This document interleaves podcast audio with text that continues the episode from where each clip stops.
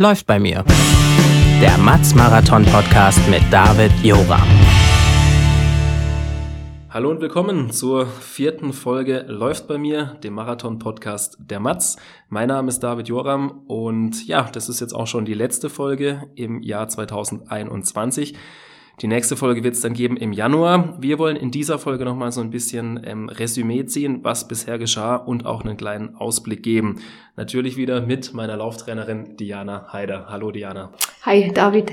So, bevor es richtig losgeht, hören wir nochmal rein, was denn heute anstand in der heutigen Einheit. Ein kurzer Ausschnitt vom Training. So, die letzten Meter laufen nun. Ich bin kaputt ohne Ende und muss das Sprechen Diana überlassen.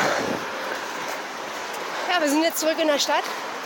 Heute haben wir eine schöne 12 Kilometer Runde gemacht, erst am Wasser entlang und dann haben wir Waldluft genossen im Wildpark.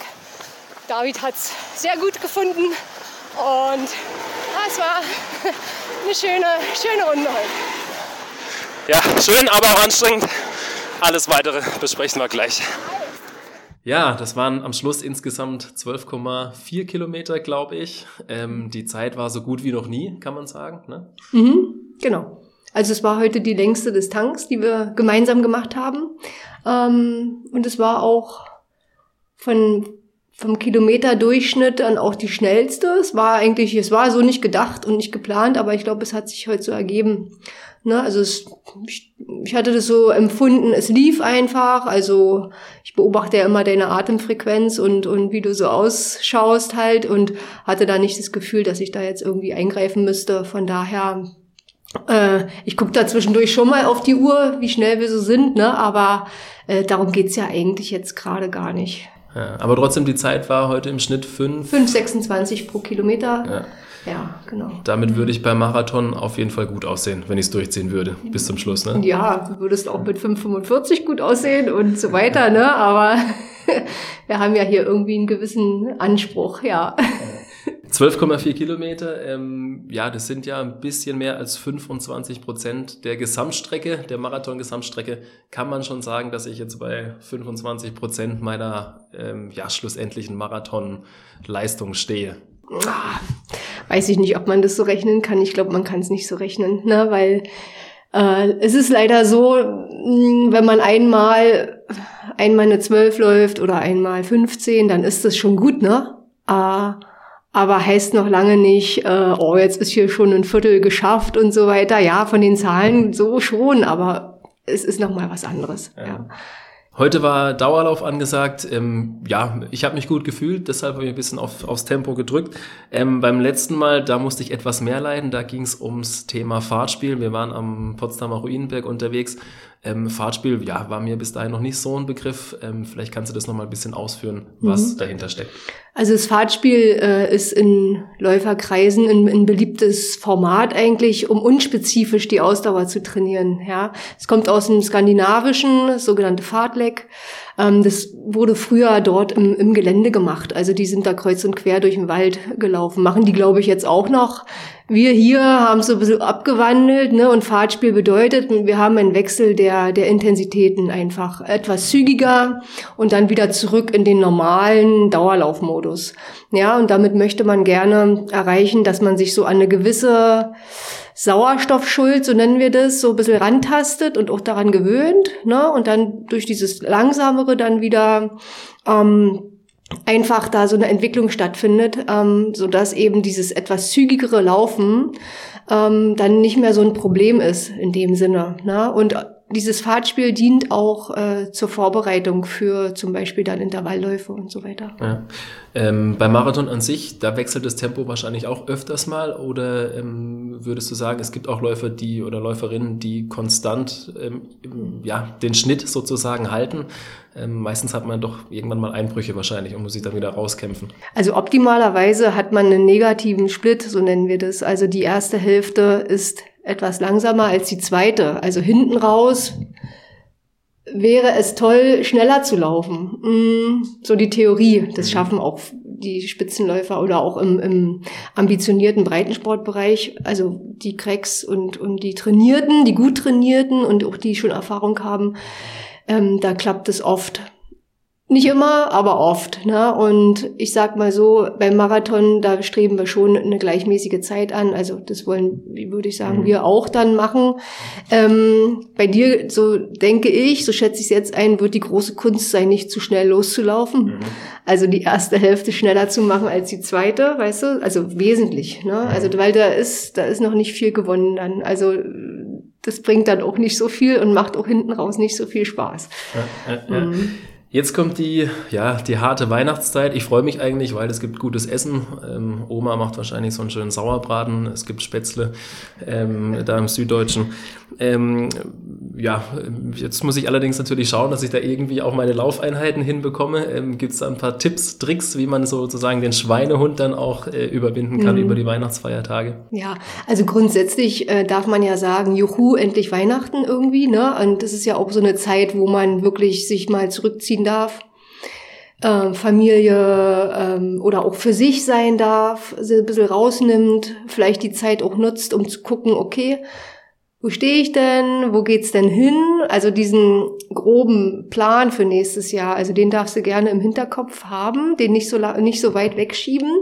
Na, und ähm, also ich handhabe das auch gern so über Weihnachten. Ähm, gut essen, sich einfach es gut gehen lassen, wie gesagt, so schön gemütlich und so weiter, das darf man alles machen. Aber ähm, man kann natürlich auch jetzt eine Woche nicht nur rumsitzen, sag ich mal. Ne? So, also ein gewisses Maß an Bewegung ähm, ist ja sowieso gut, sonst verträgst du den Braten ja auch nicht so gut. Ne? Ähm, Wahrscheinlich solltest du dann aber gucken, dass du deine Laufeinheit vor dem Mittagessen irgendwie noch hinkriegst, weil zum Nachmittag hin, das wird dann meistens, äh, dann sagt man, ach nee, jetzt doch doch nicht, dann wird's dunkel, ja, und dann, boah, dann wird's immer enger. Ne? Ja. Und ähm, so von der Trainingsintensität, vom Umfang her, ähm, da konzentriert man sich dann eher auf Dauerläufe, eben im Bereich 10 bis 12 Kilometer. Ähm, oder ist es ratsam, da vielleicht auch schon mal, ja, weiß nicht, Intervalllauf äh, mit einzubauen, ähm, vielleicht auch nochmal das Fahrtspiel zu üben? Na, äh, genau. Also wenn du jetzt in der Heimat bist, da gehst du ja zum Beispiel nicht zum Fußballtraining. Ne? Das ist jetzt anders als eben in den, in den, genau, in mhm. den Wochen jetzt, äh, die wir jetzt hatten. Äh, von daher würde ich dir schon gern auch ein bisschen Intensität äh, reingeben, über das Fahrtspiel zum Beispiel. Also Intervalle machen wir jetzt noch nicht. Ähm, und es wird ein bisschen länger. Also ich würde da schon in Richtung 15 Kilometer äh, schauen. 15, 18 vielleicht noch nicht. Die 18 werden wir im Januar dann installieren. Das ist so der Plan dann, weil da steigen wir ja dann so in die äh, Vorbereitung für den Berliner Halbmarathon im April ein. Ja. Ähm, vielleicht nochmal, bevor wir äh, ähm, zum Plan kommen fürs nächste Jahr, nochmal so ein bisschen kleiner Rückblick. War jetzt unsere fünfte Einheit, wenn ich richtig gezählt habe. Wir haben gemacht anfangs so ein bisschen Techniktraining, glaube ich. Ne? Mhm. Ähm, ja, vielleicht kannst du nochmal kurz erklären, was da so die ein, zwei Punkte waren, die wichtig waren. Genau, also am Anfang hatten wir die Laufanalyse gemacht, da haben wir gesehen, okay, hier gibt's ein typisches Fußballerbild, die Armhaltung, äh, also er, er hält die Arme, aber er hast ja nicht doll benutzt. Ne? Und ich glaube, das ist jetzt auch schon, das merke ich, wenn wir laufen, ab und an fällt dir das äh, unterwegs ein, dann gibt's mehr Armeinsatz, dann erhöht sich gleich das Tempo. Ne? Also da, da gab's schon einen Fortschritt. Mm, und naja, vom Training, von den Trainingsinhalten sind wir ja noch allgemein geblieben. Ne? Hing auch damit zusammen, dass du dann erkältet warst. Da gab es einen kleinen Rückschritt. Musst mal so ein bisschen wieder die Basics doch mal rausholen. Ähm, ja, von daher mm, glaube ich, haben wir einen guten, einen guten Auftakt gemacht. Es gilt jetzt immer noch die Regelmäßigkeit zu installieren. Ne? Ja, ja, ja. Genau, bisher, ja, alle zwei Wochen. Dazwischen, ähm, ich habe selber gemerkt, es ist schwierig, da sich die Zeit zu nehmen ähm, und regelmäßig zu trainieren. Das wird auf jeden Fall auf meiner To-Do-Liste stehen und auf, meinen, ähm, auf meinem Zettel für die guten Vorsätze fürs neue Jahr, da ein bisschen öfters laufen zu gehen. Ähm, ja, der Plan fürs neue Jahr, es gibt zwei Highlights im Prinzip, die sind schon gesetzt. Eins ist der, ähm, ist der Halbmarathon im April, 3. April und dann natürlich äh, der große Marathon am 25. September mit Weltrekordzeit mindestens. Ähm, das sind die großen Highlights. Ja, wie gehen wir es an nächstes Jahr? Also wie ich schon angedeutet hatte, haben wir also die ersten drei Monate mh, mm, bis zum 3. April dann ähm, als, als Vorbereitung auf diesen Halbmarathon. Also Ich denke, und das denkst du, glaube ich, auch, äh, du würdest auch jetzt die 21 laufen. Ne? Also das, das würdest du schaffen. Kommt dann, kommt dann immer drauf an, wie sieht das aus? Macht das Spaß? Ist das, ist das gesund fürs System, für den Körper? Ähm, von daher würde ich schon sehr begrüßen, wenn wir da über, über die Wochen dann Januar, Februar, März eine gute Systematik reinkriegen ins Training. So, das ist also dann der Plan bis zum Halbmarathon in Berlin. Ähm, ja, und danach starten wir voll durch oder wie geht's weiter? Danach bekommst du eine kleine Pause äh, verordnet. Also das heißt nicht dann auf der Couch liegen und lümmeln, sondern eben etwas reduziertes Training. Da darf das dann auch mal ein bisschen unspezifischer wieder werden. Und dann werden wir so Ende Mai, äh, Anfang Juni dann einsteigen in die, in die Marathonvorbereitung. Ja, und äh, das heißt, dann stehen die richtig langen Läufe an, ähm, 25 Kilometer plus X. Ähm. Ja, genau. Also im Juni werden dann über, über die Wochen die Kilometer, die langen Läufe werden richtig, richtig lang. 25 wird dann der Standard sein, also das ist dann kein großes Thema. Ja, ähm, also meine Strategie ist dann bis 35 bis 36 das hochzuziehen. Und das kann man natürlich nicht ähm, von einer Woche auf die andere machen. Also da brauchen wir äh, Wochen und eben auch Monate, um dich daran zu gewöhnen. Ja, dann wird's heiß sein. Äh, das ist wahrscheinlich auch nochmal ein Faktor. Ähm, Hitze, Kälte, aktuell, ja, also irgendwie so ein bisschen Herbstwetter im Winter. Ähm, jetzt über die Weihnachtsfeiertage, gerade im, im Süddeutschland, da kann es auch schon mal knackig kalt werden. Ähm, das blendet man aus oder muss man so ein bisschen die Witterungsbedingungen mit einbeziehen ins Training? Ja, musst du natürlich schon mit einbeziehen, ne? weil ab 0 Grad und weniger kälter, da ist es dann für die Atmung ein anderes Thema. Ne? Äh, müssen wir uns dementsprechend auch kleiden. Mm, und jetzt so bei diesem Mischmaschwetter ist es gefährlich, weil man schwitzt an und dann kommt ein Windzug und dann ist eben auch wieder die Infektgefahr äh, höher eigentlich. Ne? Also eigentlich wäre es schöner, ein bisschen kälter, wenn jetzt schon Winter ist irgendwie. Ne? Also doch, das spielt auf jeden Fall eine Rolle. Und im Sommer wird es interessant dann, je nachdem, wie der Sommer dann wird nächstes Jahr, ähm, müssen wir halt gucken, weil ja, da werden wir vielleicht dann ähm, die Trainingszeit vorverlegen müssen. Ja, dass ja. man in den frühen Morgenstunden ja. dann. Also dass wir dann eben um 10 Uhr zum Beispiel fertig sind. Ja, ne? ja, kann sein. Okay, das wird spannend für einen Frühaufsteher wie mich, der ich natürlich nicht bin, aber gut, probieren wir alles aus. Ähm, Thema Kleidung, vielleicht, wir sind jetzt noch im Winter, vielleicht das abschließend, ähm, ja, wenn es jetzt so um die 0 Grad hat, ähm, klar, beim Laufen kommt man ins Schwitzen. Ähm, ja, ich ziehe mich dann an, weiß ich, nach dem Zwiebelsystem, das habe ich früher mal gelernt, dass es so die beste Taktik ist, äh, gilt nach wie vor? Die äh, genau, das gilt nach wie vor. Das hat Sinn, mehrere Etagen, mehrere Schichten äh, zu tragen, von einer wärmenden Unterwäsche zum Beispiel angefangen bis über einen Shirt und dann eine, nein, eine Jacke ist dann auch im Winter mal gut, ne, die atmungsaktiv ist, also die Feuchtigkeit nach außen abgibt, aber dich auch von außen eben dann schützt. Das hat Sinn, na klar. Ja. Hm. Okay, ähm, ja, jetzt sind wir eigentlich fast durch. Vielleicht noch ein, zwei ähm, Sätze von dir zur Weihnachtszeit. Weiß nicht, wie viel bringst du Weihnachten? Du bist in Potsdam oder fährst raus aufs Land? Ja, nee, wir sind in Potsdam, genau. Ähm, ich bin vor Ort. Eigentlich wollten wir wegfahren, aber es fällt jetzt gerade aus.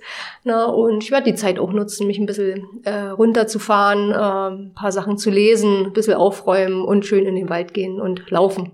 Ja. ja. Gibt's gibt's vielleicht ähm, das abschließend ein gutes Läuferbuch, Läuferinnenbuch, wo du sagst, ach, das hat mich schon immer mal gereizt ja. oder inspiriert? Oder, ja, ja genau. Leider bin ich da dann wirklich dafür die äh, falsche Ansprechpartnerin, weil ich lese keine Laufbücher. Also so, ich lese ganz viele andere Sachen, aber weil ich eben schon die ganze Zeit dieses Thema beruflich habe, da darf mein mhm. Geist dann auch mal was anderes vertragen. Ähm, aber da, wenn du da Literatur brauchst, da kann ich dir dann demnächst was empfehlen. Okay. Ja. Schaust du zumindest äh, Forrest Gump? Oh.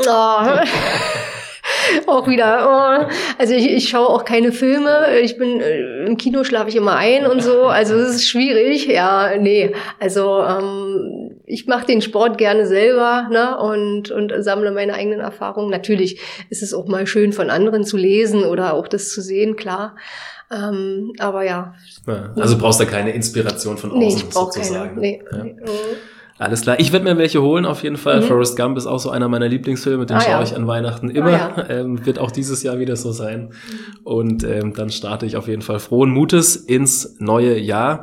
Ja, unseren Hörerinnen und Hörern sagen auf jeden Fall vielen Dank an dieser Stelle. Ähm, weiter geht's im Januar und ja, dann hoffen wir, dass wir das Ganze durchziehen bis September. Bis dahin, macht's gut. Ciao, ciao. Tschüss.